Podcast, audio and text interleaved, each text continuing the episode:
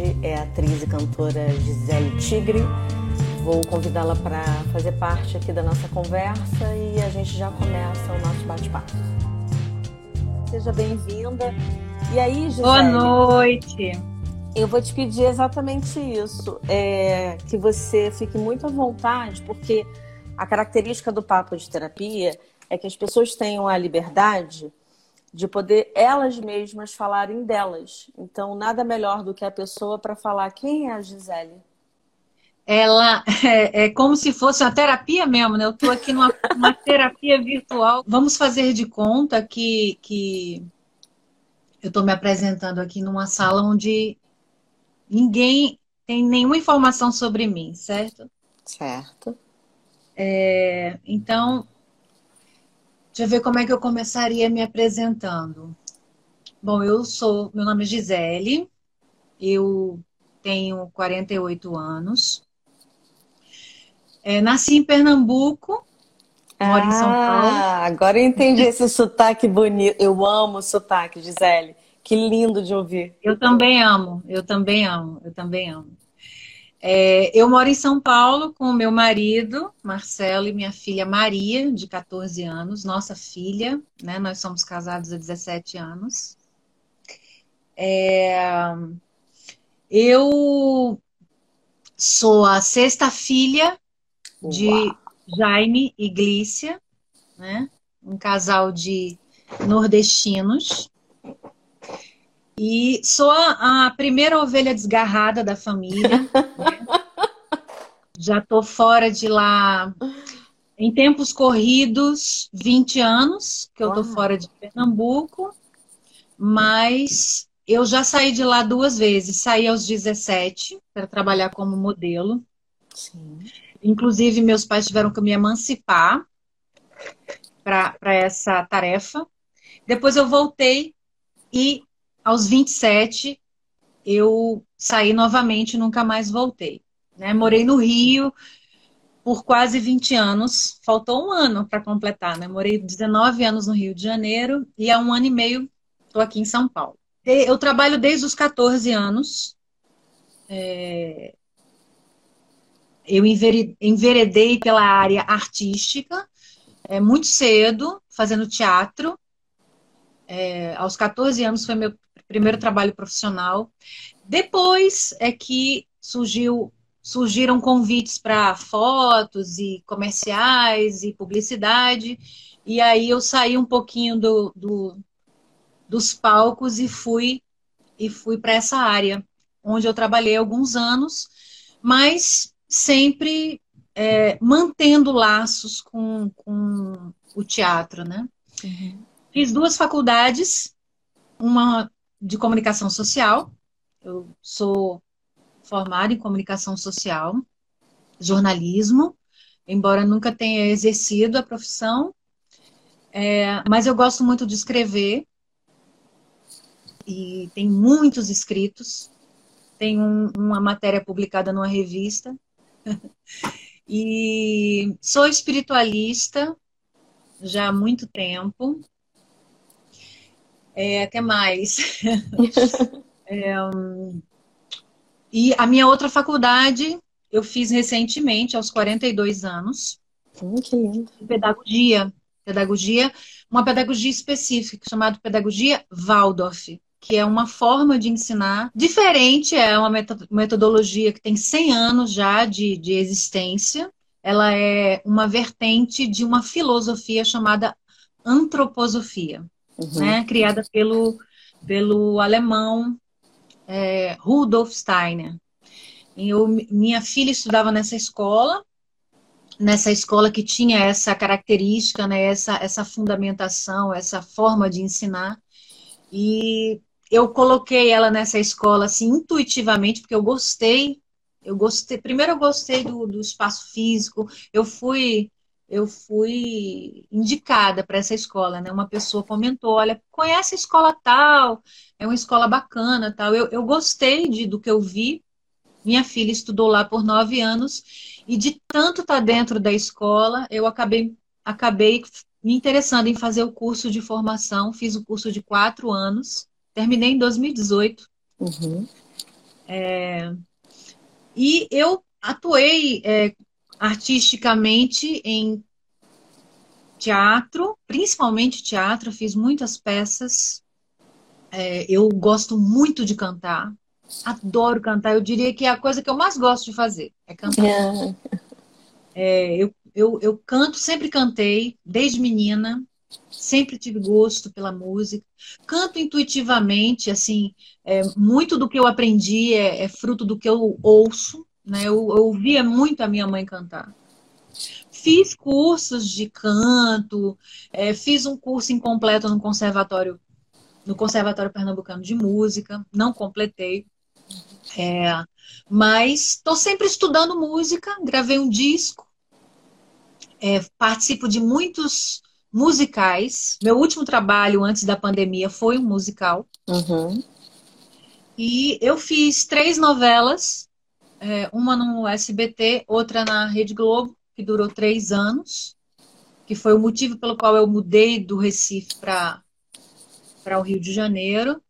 É, e fiz uma outra num canal fechado é, da Globosat chamado Glúbio. Esse canal chama Gloob e a novela chama Gabi Estrela. Por sinal, era novela musical. Eu cantei na novela. É, que mais? Nossa, você deu o pacote completo. É. Porque, é. Aliás, você me despertou algumas curiosidades. Eu vou, vou me sentir bastante à vontade de fazer algumas perguntas e você fica à vontade de respondê-las ou não. Gisele, é, aqui nessa página do Papo de Terapia, é, temos assim muitos artistas iniciando carreira. E eu ouvi mais uma vez, e eu lembro de você, nós somos irmãs de geração. Você tem 48 anos de idade, eu vou fazer 47 esse ano. E lembro das suas fotos. Eu, muito jovem, e eu falava: Nossa, mas que olhar é esse? Uma menina, porque era uma menina com olhar, e eu não estou falando da cor do olho. Eu estou falando uhum. do olhar forte. O olhar. Menina... Exatamente, do olhar forte. E uh, é, o que, que eu consigo compreender? Que a arte ela já estava dominando você naquele momento. Embora ainda fosse fotografia, eu ouvi a música, eu ouvi a escrita, eu ouvi a interpretação é, e outra, outros afins seus, né? Mas assim, para quem está iniciando carreira, eu acho legal você falar um pouquinho é, primeiro, quem veio primeiro? A atriz ou a cantora? E em segundo, é, para quem está iniciando, Gisele, que é muito difícil iniciar a carreira, principalmente a carreira, a carreira artística, é, que tipo de orientação você daria? Porque você teve experiência daquela menina de 14 anos e de uma mulher de 42 anos que começou uma segunda faculdade. Uhum. Bom, é, a primeira pergunta, respondendo, né? A atriz e a cantora nasceram juntas. Isso foi uma coisa que eu constatei há pouco tempo, porque é, essa coisa de olhar para a nossa biografia é, um, é um, uma prática muito rica. É muito bom a gente se analisar, né? É, analisar sua trajetória, é, pesar as conquistas, é, ver o que ficou devendo, né, coisas que ficaram incompletas. É, é, é, muito bom a gente pensar nisso. Aliás, isso é uma prática que a própria pedagogia Waldorf ela propõe que a gente que a gente faça essa retrospectiva, né? Que, que, quais foram tuas influências dos zero aos sete anos? O que, que era, o que, que você lembra dessa época? porque a, a, pedagogia ela, ela conta muito a vida da, da gente em setênios, né? Uhum. De sete em sete anos há uma grande transformação interior, psíquica, é, em todas as pessoas, né? Então, é, haja vista que com o ideal seria que você estivesse começando a, a aprender a ler e escrever aos sete anos, que é quando você já, já caiu os dentes, onde quando o teu cérebro está mais maduro para receber o conteúdo. Não que você não aprenda se, se você for ensinado a escrever com 3, 4 anos, dependendo do estímulo e dependendo da criança, ela vai aprender, mas para quê? Pra quê, né? Criança pequena tem que brincar, né? Brin é, a brincadeira é, é, é, é a, a, o maior aprendizado da criança, é brincando que ela aprende, né? Mas, enfim, é, eu fazendo essa minha biografia, eu vi que aos 14 anos eu estrei numa peça profissional, digamos assim, porque era um grupo muito tradicional de Pernambuco, que é o Teatro de Amadores de Pernambuco. Tinha esse nome de Amadores porque a gente não recebia salário, nenhuma remuneração para atuar. Era amor, era amador de, de aquele que ama, né? Mas eram os, os atores mais. É, é, como é que eu posso dizer? Mais experientes que estavam no palco. E era um grupo fechado gente adulta, gente já com mil anos de teatro, e eles abriram, eles, eles escolheram um texto, que era um musical que se passava nos anos 20, que tinha uma personagem jovem. E aí eles disseram: olha, vamos fazer essa peça e vamos abrir para audição. Que uhum. assim a gente renova o grupo e tudo mais. É, era um personagem, por sinal, era o personagem principal da peça, que era uh, o nome da peça chama-se Zuzu, e eles estavam procurando a Zuzu. Eu fazia parte de um grupo de declamadores de poesia escolar. E a minha professora soube dessa audição e levou todo mundo para lá. E tinha, eu não lembro direito como foi o teste, mas eu sei que o teste teve duas duas sessões. Uma foi interpretação de texto e outra foi canto. Uhum. E eu passei porque cantava. Eu acho que eu fui a única que cantou assim. É para cantar, então bora cantar. Eu subi no palco e cantei com orquestra. Cantei com uma orquestra.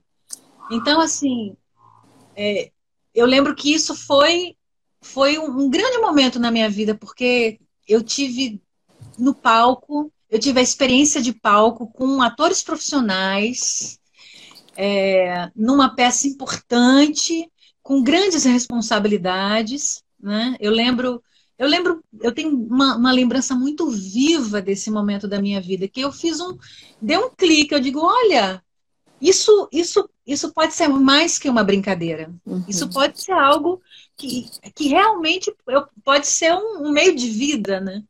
Você acha e... que foi nessa hora, Gisele, que você descobriu nossa, eu acho que eu tenho bastante talento para ser atriz também. Eu achei que, que tinha um caminho. Eu acho que nessa época, 14 anos, que é exatamente a idade que a minha filha tá, né? Nossa, eu comparado com minha filha, hoje, assim, eu era um bebê, porque a minha filha é muito amadurecida, é, ela, ela vive em outro tempo, outra época, e ela tem outros estímulos, né? Mas é, eu acho que eu, eu era bem mais infantil e, e eu não pensava assim profundamente sobre as coisas, mas eu fiquei empolgada. Eu fiquei empolgada e disse: eu quero fazer outra, eu quero fazer outra peça, eu quero, eu quero viver disso, sabe? É, embora eu nunca tivesse tirasse o foco de estudar, eu adorava estudar, sempre fui uma boa estudante, uma, uma aluna participativa, né? Mas, por exemplo, eu procurei em Pernambuco nessa época é, que faculdade eu iria fazer? Não tinha nada que se encaixasse no. Não tinha arte dramática, não tinha nada disso.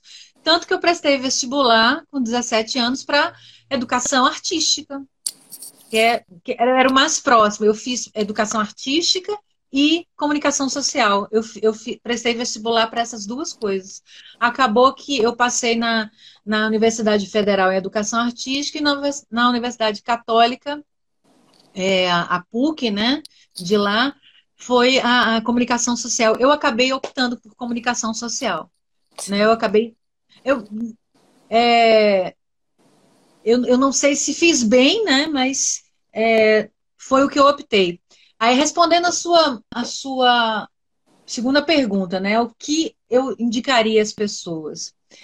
É, encontre um grupo, sabe? Eu acho que o ator, o artista, ele, ele precisa andar em bando, ele precisa ter parceiros. É, eu, como eu te disse, eu estava nesse grupo de dizedores de poesia, né? E isso foi muito rico, foi um encontro muito rico. O, o ator, ele precisa dessa troca.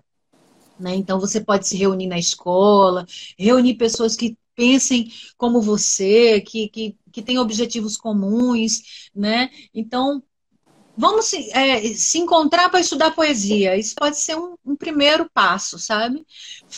fazer um curso profissionalizante também, se for possível, é sempre muito bom, porque lá você vai se instrumentalizar, é, conhecer é, muita coisa e, e ir desenvolvendo suas aptidões, né? Já que nós estamos aqui de frente para uma atriz, uma cantora, será que você daria a honra de cantar uma música para gente nesse momento? Opa! Eu tenho um repertório grande, né? Tem muita coisa que eu canto. Eu tenho um disco gravado que está no Spotify chamado Mais Além. Eu escolhi até esse nome por conta de uma poesia da Cecília Meirelles, é, que diz ser livre é buscar outro espaço, outras dimensões, é ir mais além, é o triunfo luminoso do espírito. Então eu achei que essa, essa, essa frase, né, essa palavra, essas duas palavras, mais além, representava bem é, esse passo que eu estava dando, né? Então, quem tiver curiosidade, é, escuta o disco no Spotify, no Deezer, no próprio YouTube. Mas eu não vou cantar nenhuma música do disco, que por sinal, deixa eu ver se ele está aqui. Não está por aqui, não. Depois eu mostro. É, eu escolhi uma outra música, uma música que eu gosto muito, e que eu acho que tem a ver com o, o papo terapia. Só que antes de eu cantar a música, eu queria é, lançar uma pergunta para quem está assistindo a gente, quem está nos assistindo, né? Porque é o seguinte, existe uma coisa que é um querer comum. Todo mundo quer a mesma coisa. Que coisa é essa? Né? Você diria, o que é que você diria, André? que é que todo mundo busca? O que é que todo mundo busca? O que é que todo mundo quer? Não vai dizer dinheiro. Não, ser amado. Ser amado e amar. É trocar. Sim, mas não é essa a resposta. Não, dizer, é. não, que isso, não, que isso, não que isso seja certo ou errado. É mais uma brincadeira mesmo que eu quero fazer. Stephanie Mesquita respondeu: felicidade. Opa. Isso é o que todo mundo quer. Oi, Stephanie. Grande beijo para você, querida. Enfim, eu diria que é a felicidade. Todo mundo quer felicidade. É, Felicidade é um bem, é, um, é uma graça, é uma, uma coisa que a gente busca, né? A gente busca felicidade em todas as circunstâncias, mesmo quando não houver saúde, quando não é amado, quando aquilo que a gente que a gente espera não aconteça, né? Então, eu vou cantar uma música chamada Felicidade. Ah, que linda. Haverá um dia em que você não haverá de ser feliz, sem sentir o ar, sem desejar, sem se mexer, como antes sempre quis. Você vai rir sem perceber. Felicidade é só questão de ser quando chover, deixa molhar para receber o sol quando voltar. Lembrará os dias que deixou passar sem ver a luz. Se chorar, chorar é vão, porque os dias vão para nunca mais. Melhor viver, meu bem, pois há um lugar em que o sol brilha para você. Chorar, sorrir também e depois dançar na chuva. Quando a chuva vem, melhor viver, meu bem, pois há um lugar onde o sol brilha para você chorar, sorrir também e dançar. Dançar na chuva quando a chuva vem. Tem vez que as coisas pesam mais do que a gente acha que pode aguentar. Nessa hora fique firme, pois tudo isso logo vai passar. Você vai rir sem perceber. Felicidade é só questão de ser. Quando chover, deixar molhar para receber o sol quando voltar. Melhor viver, meu bem, pois há um lugar em que o sol brilha para você. Melhor sorrir, meu bem, e depois dançar. Dançar na chuva quando a chuva vem. Dançar na chuva quando a chuva vem. Dançar quando a chuva vem. Que lindo! Essa dualidade, né, que é a vida, né? A vida é uma mistura de, de dois aspectos que, na verdade, são um só, né? Alegria e tristeza, felicidade, sofrimento, é, desilusão e paixão. Eu acho que a vida ela tem tudo isso, né? Saúde e doença, doença. né? Ninguém está livre disso, né? Todo mundo em algum em algum momento da vida vai se deparar com essas provações, essas questões, né? Porque isso é do humano. Isso é, isso é do humano. Então, assim, você viver uma vida sem pensar que você não vai morrer é uma é, é, é perigoso isso. Uhum. Acho que a primeira consciência que a gente tem é que a gente é finito. A coisa não é para, aliás, nada é para sempre. Nada. Né? Tem uma, uma palavrinha que a gente tem que escrever assim na parede. Eu tenho uma parede aqui na minha casa que eu tenho um quadro negro, né? E a gente vive desenhando que aqui todo mundo gosta de. Aqui todo mundo é artista, meu marido é artista plástico, minha filha é, também. E eu dou minhas cacetadas também no, no desenho, mas eu adoro escrever, sabe? Eu acho que tem que escrever bem grande, assim impermanência. Uhum. A gente precisa lembrar disso todos os dias. Né? A gente é, é as situações, e isso é bom, é bom. Está tudo transformando. Isso não é um aspecto ruim. Isso é apenas algo que a gente precisa perceber. Né? As coisas não, não vão durar para sempre. Nem a tristeza, nem a felicidade. Né? Então, quando uma coisa muito difícil de acontecer, lembra, lembrar que isso vai passar, né? E quando algo muito bom acontecer, também lembrar que você tem que aproveitar ao máximo, porque vai chegar um momento que aquilo também vai chegar ao fim. Né? Eu acho que só essa consciência deixa a gente, situa a gente no mundo de uma maneira mais bacana, sabe? Uhum. É, Gisele. Eu acho que você citou uma das coisas mais delicadas, é, e eu falo constantemente sobre isso, tanto em sala de aula, nas palestras, mas principalmente no meu consultório, que é essa dualidade da vida, né? Você está vivo, mas você tem que ter consciência de que você vai morrer. É, você sabe que os seus amigos, o seu trabalho, o dinheiro, ele está ali, mas pode chegar o um momento de não estar mais. E a, a arte é saber lidar com a dualidade.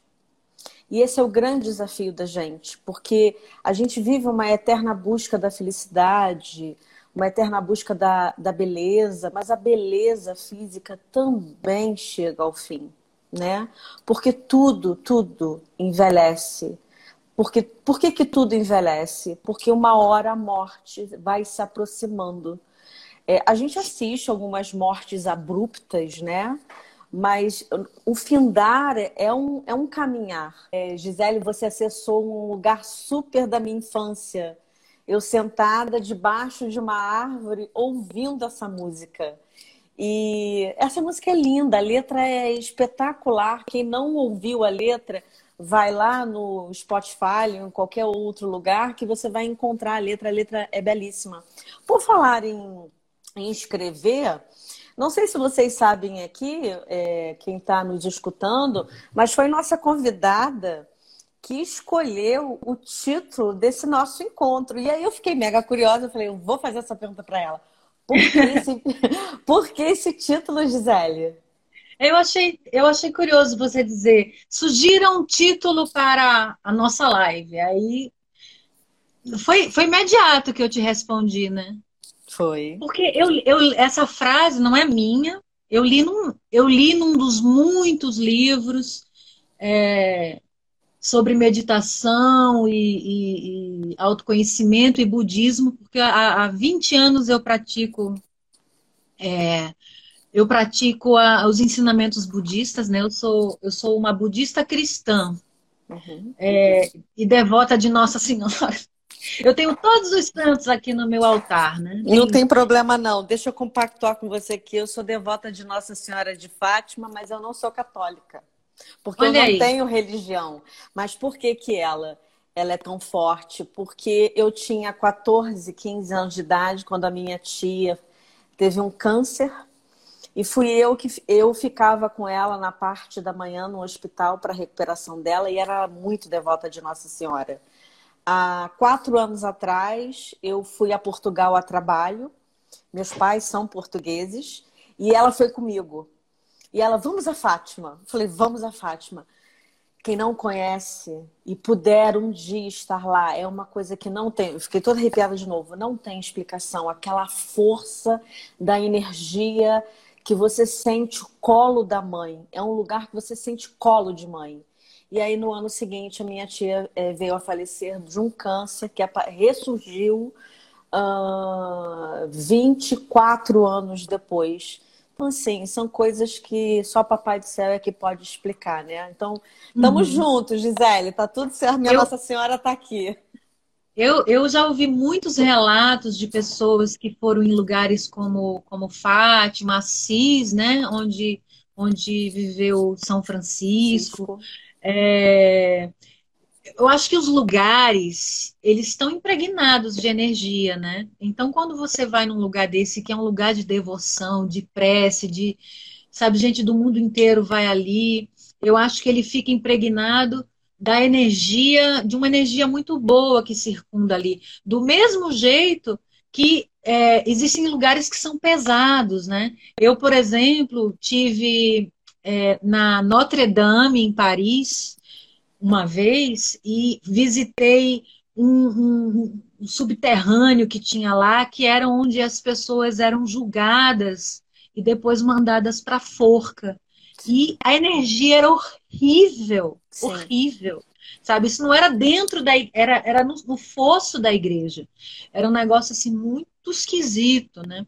Então, é, e as pessoas também, as pessoas emanam uma uma energia vibracional que que elas precisam cuidar. Então, voltando ao título A Saída é para Dentro, né? Eu li isso em, em um livro, eu não sei dizer qual, mas é, eu achei, eu gosto muito de trocadilho, né? Essa coisa, como eu sou ligada também à coisa da escrita, né? Então, assim, a saída é para dentro, como assim, né? Já tem uma, uma, uma um estranhamento, né? Nessa uhum. frase, a saída é para dentro. Por quê? Porque, na verdade, a gente é a gente é um ser único, completo. Então, a gente tem que dar conta da gente. E tá tudo aqui, né? Tá tudo na mente. A mente da gente é, é o nosso algoz, é o nosso maior desafio. Então, a gente precisa aprender a controlar a mente.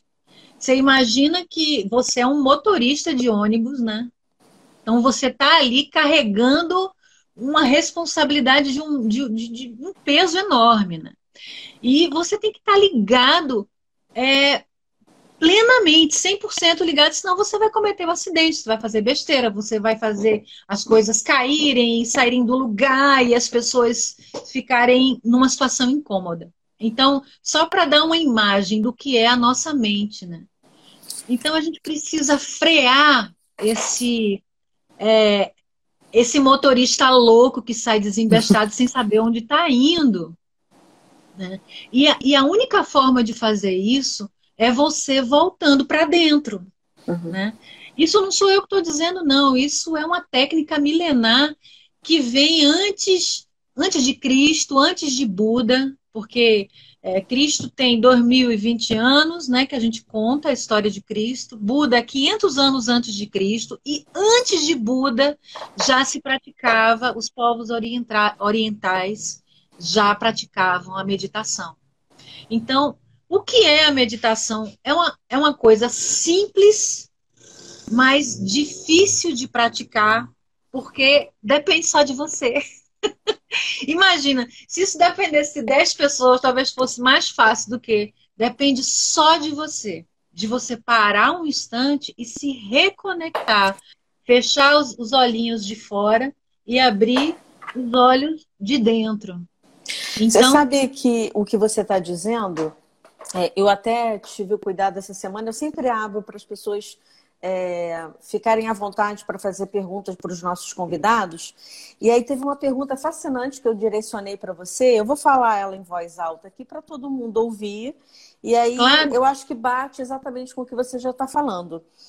É, qual a maior dificuldade na desconstrução de quem a gente não é para construir quem a gente é? Pois eu, eu diria, minha opinião pessoal, tá? Porque eu não sou nenhuma PhD, não sou uma mestra em meditação, mas eu diria que é você se confrontar com você, com aquilo que te incomoda. Porque quando a gente tem algum calo no sapato, a gente quer botar remédio, a gente quer mudar de sapato, a gente quer é, botar as pernas para cima, tirar o sapato, né? A gente não quer ir lá futucar o, o calo, né? Então, eu diria que o mais difícil é isso, é a coragem que você tem que ter de se olhar frente a frente e dizer, poxa, eu sou, eu, eu sou isso. Às vezes a imagem que você vê refletida não é a que você gostaria, não, sabe? Mas você também, assim, eu já tive muitos, muitas dores, né? Ao, ao me revelar para mim mesma, né? E aí, com o tempo, eu fui aprendendo a ser minha amiguinha dizer: calma, Gisele, você é um ser em construção. Você vai melhorar. Isso que hoje você não gosta, amanhã, que bom que você reconhece. Que bom que você reconhece que isso não é legal sabe? Eu acho que a gente tem que ser o melhor amigo da gente, sabe? E a gente não tem que ficar sonhando com um amor. Ah, eu quero o amor da minha vida, eu quero metade da laranja, com todo respeito a quem pensa assim. Com todo respeito. Mesmo, porque eu sei que existem muitas pessoas que são românticas. Eu não sou romântica, sabe? Eu acho que a, a, a vida real e o amor verdadeiro tem que começar você com você mesmo. Você não vai amar ninguém se você primeiro não se amar. E, e às vezes você tem que amar os seus defeitos também e botar sua mãozinha no ombro e dizer: fica tranquila, hoje é ruim, mas amanhã vai ser melhor. Sabe? Só quando você se defronta com, com a, a, a realidade de quem você é, é que você está pronto para amar alguém sabe? E ser amado por alguém. E se essa pessoa também deixar de te amar, não vai ser uma grande tragédia, porque você se ama, pô. Então, Olha, Gisele, me permita discordar de você aqui numa coisa. Você acabou de afirmar que você é uma mulher que é uma mulher não romântica. Não posso concordar com isso. O romantismo ele passa o romantismo saudável. Você está falando do outro, né? Aquele que é o lunático Sim. que acredita em absolutamente tudo. O romantismo é para quem tem coragem de encarar a verdade da vida real. E a vida real é pagar conta, é lidar com a doença, lidar com as nossas sombras, aquilo que há de mais obscuro no ser, que é a pergunta mais difícil, uma das perguntas mais difíceis da nossa vida. Quem a gente é e para onde a gente quer caminhar? E nesse percurso, Gisele, o que eu aprendo com os meus pacientes, com meus alunos, é, é uma coisa muito simples. Nós, adultas, a gente precisa aprender a acalentar as nossas crianças, porque as crianças, elas são seres indefesos, né? Elas são frágeis. Então a gente tem. E como é que se acalenta uma criança? Dando colo, é, é, dizendo palavras que vão potencializar a melhor qualidade daquela pessoa e, e respeitar o tempo, o tempo de dentro, não é o tempo de fora. Tudo que você está falando, Andréia, são pilares da pedagogia Waldorf. Uau, sabe? eu falei isso, hein, Rio? Você sabe que eu, sou, eu tenho duas formações também. Eu sou psicóloga e sou pedagoga. Eu acho que eu vou, vou começar a namorar um pouquinho o que você trouxe hoje, que eu adoro aprender coisa nova. Você vai ficar. Olha, depois, depois da, da literatura sobre, sobre autoconhecimento que o budismo me trouxe, a coisa mais surpreendente que eu me debrucei em termos de estudo foi a pedagogia Waldorf e a sua filosofia que é, que é chamada de antroposofia, que é um conteúdo. Tem livros e livros, é denso, é difícil, mas vale a pena. Você começa a entender muito que o ser humano ele é feito de coisas materiais e coisas imateriais, né? Você educa o corpo, mas como se educa o espírito? Como que se educa lindo. o espírito? Uau! Né? Essa é uma Olha só, tem, linda. deixa eu só dizer que tem um monte de gente querida aqui nos assistindo. Ó. Tô vendo aqui a Lu Brito, eu já vi que as Tigretes estão aí, que é o, o meu fã-clube, minhas queridas amigas, Michele, Cleia, Cris, Elô, é... e Mariana, que eu não sei se estão todas, mas algumas delas eu vi. Irmã Clara, que, que é uma amiga querida, a Juliana Morim, Márcia Viana, é... olha, a Cris está tem muita gente aí que me acompanha e que está ligada nesse papo e se interessa por esse assunto. Um grande beijo para todos. Sextou e a gente está aqui tendo um papo sério, né? Falando pois de é. realidade, morte no romantismo. então, Gisele, como é bom ser amada, né? Olha quanta gente está aqui visitando a nossa página para assistir você falando. E aí, já que a gente está falando de olhar para dentro, mandar uma pergunta para você, linda. Como hum. olhar para dentro em um mundo acelerado, em que se você não for veloz, você está excluído. Uau! Então, é, também vou, vou dar a minha opinião a respeito dessa, dessa, dessa indagação. Primeiro, é, o tempo que você vai usar para se autoconhecer e a se tornar a, a controlar sua mente, a ficar mais em paz com você, vai compensar mais na frente. Porque, o, sabe, é, tem até uma frase do livro Pequeno Príncipe que diz assim: Foi o tempo que dedicaste a tua rosa que a fez tão importante. Assim, você é muito importante. Você, sabe? Você precisa se valorizar. É, e esse tempo que você vai é, dedicar para o seu aperfeiçoamento vai compensar todo o resto da sua vida. E outra coisa, assim, isso é minha opinião pessoal de, de espiritualista. Não tenha receio de ser excluído. Não tenha ah. receio, porque ser excluído é uma, é uma percepção apenas, sabe? Você é excluído de quê, de onde, em que momento, né? Então, assim, é, eu, eu, eu tenho, eu sou uma, assim, eu tenho provas vivas na minha vida, de, de, de coisas que já aconteceram na minha vida, que a minha maturidade emocional fez bem às pessoas e fez bem a mim mesma, né?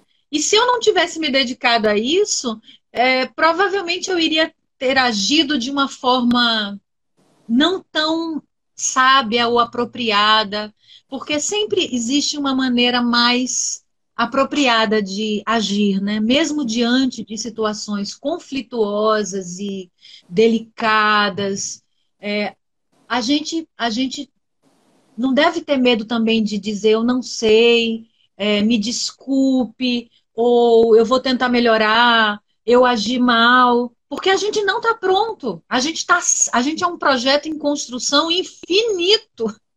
Então, assim, chega um momento, sim, que a gente que a gente que dá um clique e você diz assim, não, eu acho que eu agora eu estou um motorista bem experiente. Eu sou capaz de lidar com situações difíceis, mas o que vai te fazer um bom motorista é justamente o tempo de, de estrada, é o tempo que você percorreu, é quantas provações você é, encarou como desafio, né? Então eu acho que, que a gente não tem que ter receio de estar. De tá... Se a gente foi excluído de algum lugar, é porque aquele, aquele lugar, ou aquelas pessoas, ou aquela situação não te não te merecia, não, não era para você estar tá ali, sabe? É, não importa se você está na China ou na Cochinchina. Eu ouvi isso de uma pessoa uma vez. Você não pode estar fora de você mesmo. Sim. Aprendam a aprendam a desagradar. É, aprendam a, a serem imperfeitos para o outro, porque, olha, nesses 47 anos de vida eu não encontrei ainda ninguém perfeito, não. Estamos realmente numa eterna construção, como bem disse aqui a Gisele. Tem, tem mais uma. Da Ive? É, da Ive. A, a Ive Cossendei. Isso, que ela, ela pergunta sobre como é que era a sua energia quando você acabava de gravar é, a Marina, né, da novela Amor e Revolução, que você fez com a Luciana Vendramini. Foi, foi. É... Minha, minha, eu, eu terminava essa novela assim, muito leve, muito leve, apesar de que a novela era Amor e Revolução, falava sobre a ditadura, tinha cena de torturas horríveis, uhum. mas por alguma razão, nossas personagens viveram uma história paralela numa bolha. A gente não estava inserida no, no, no, contexto do, do, do, da, da revolução propriamente dita, a gente era parte do amor. Então, nossas cenas eram divertidas. Não, 90% das cenas que eu fiz nessa novela foi eu e a Luciana. Era um diálogo o tempo inteiro. Então, a gente chegava no estúdio, fazia 15 cenas juntas e ia embora para casa. Dois dias de gravação, a gente matava aquela semana. Era uma delícia, era rápido, fácil. É muito mais fácil do que você fazer uma cena com um bando de gente, com arma, com tortura, com sangue falso. Imagina, não tinha essa energia. Uhum. A nossa energia era uma energia de, de, de, brincadeira, que a gente, a gente tinha uma sintonia muito boa em cena. Então eu saía de lá, era, era curioso, a turma lá toda, todo mundo triste, sofrido, né? Porque é brabo trabalhar com esse uhum. tema. Uhum. Né?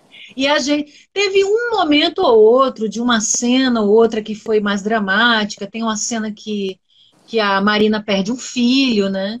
E eu lembro que nesse dia eu fiquei eu fiquei assim extremamente esgotada porque eu tive que chorar e entrar naquela naquela naquele clima de, de, de sofrimento para poder passar isso em cena, né? Eu, eu sou nesse ponto eu sou Stanislavskiana, eu sou aquela aquela atriz que que eu acabo sofrendo um pouco com o meu personagem, né?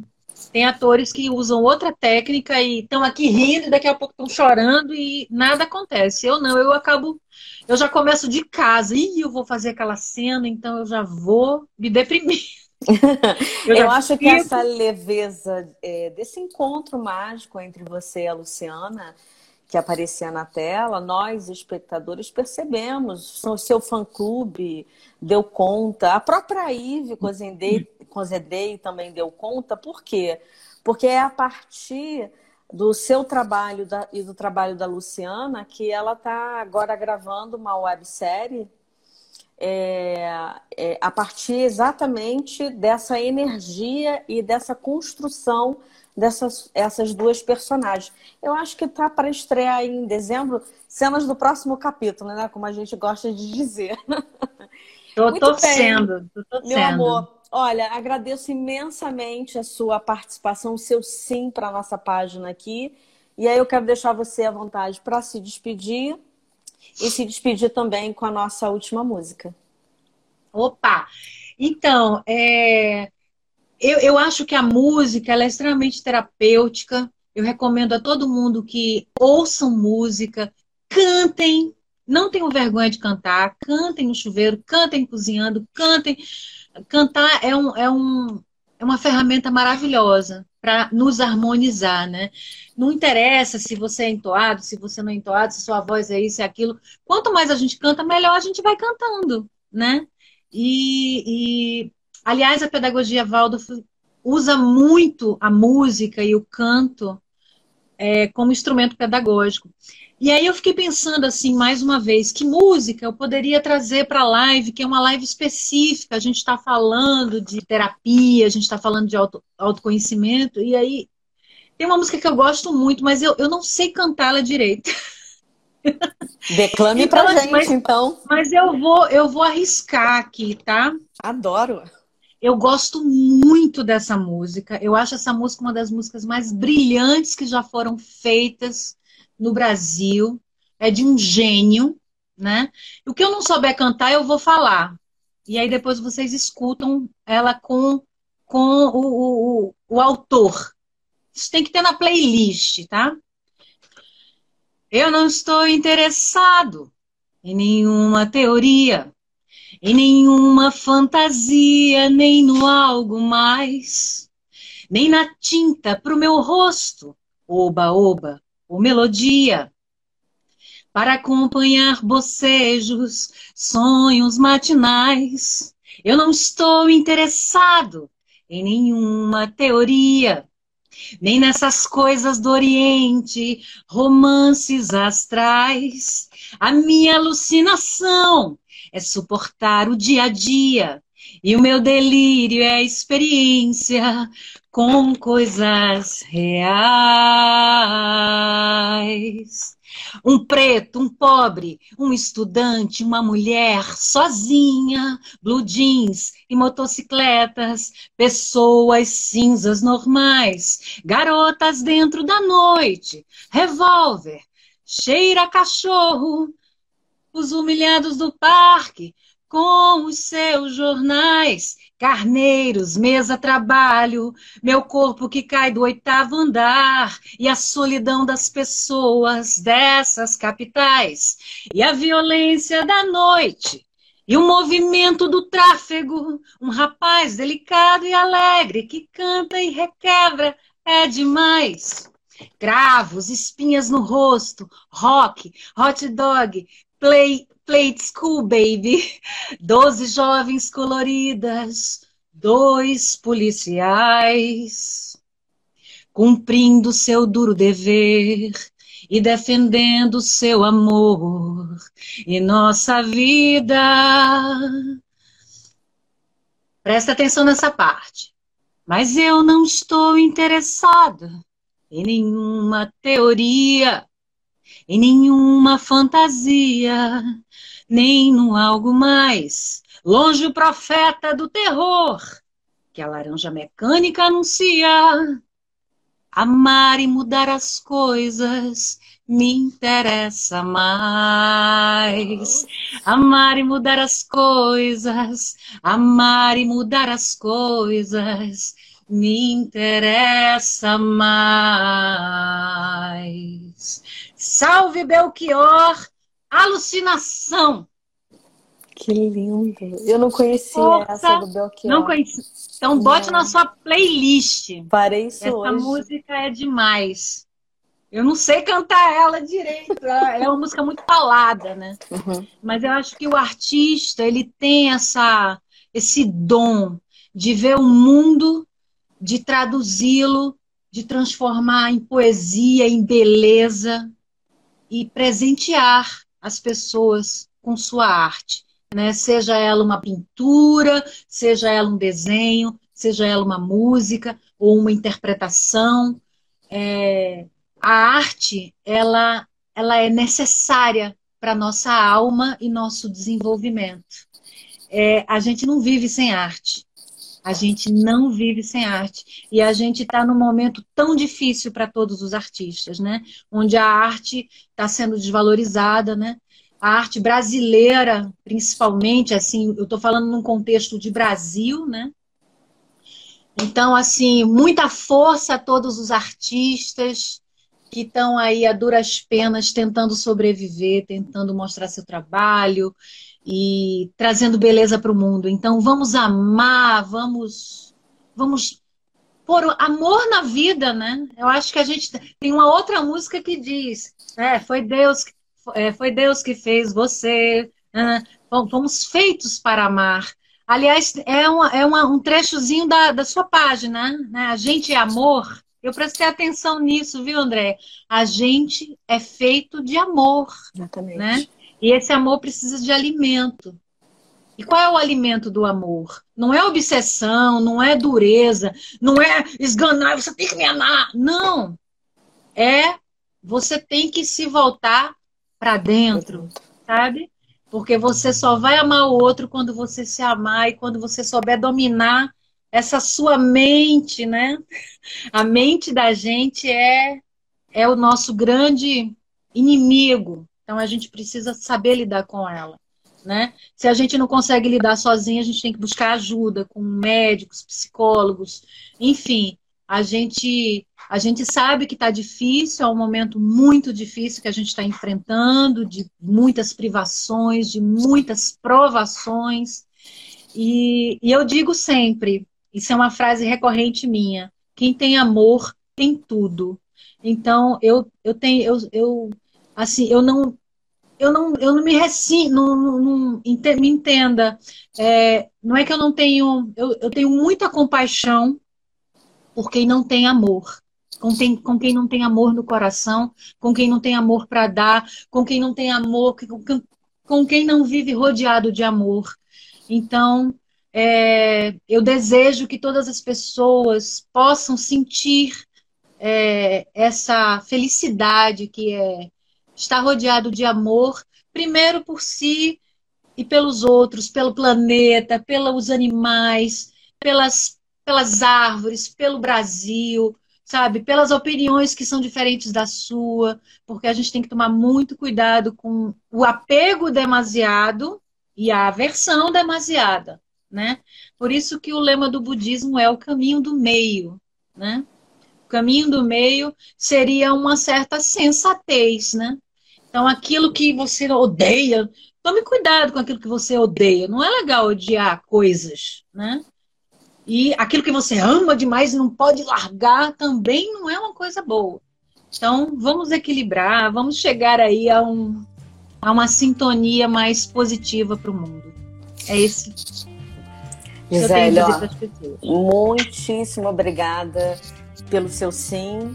E realmente eu vou pegar a palavra que você usou aqui hoje e vou devolvê-la com todo afeto foi uma felicidade para mim conhecê-la, conversar com você e trocar essa energia aqui nessa nossa conversa de hoje. Obrigada, viu? Obrigada. Beijo para todos. Beijo. Essa é Gisele Tigre. Vamos lá é, caçar todas as músicas que ela cantou aqui, prestar atenção nas letras e entender o significado delas. Bom final de semana. Um beijo.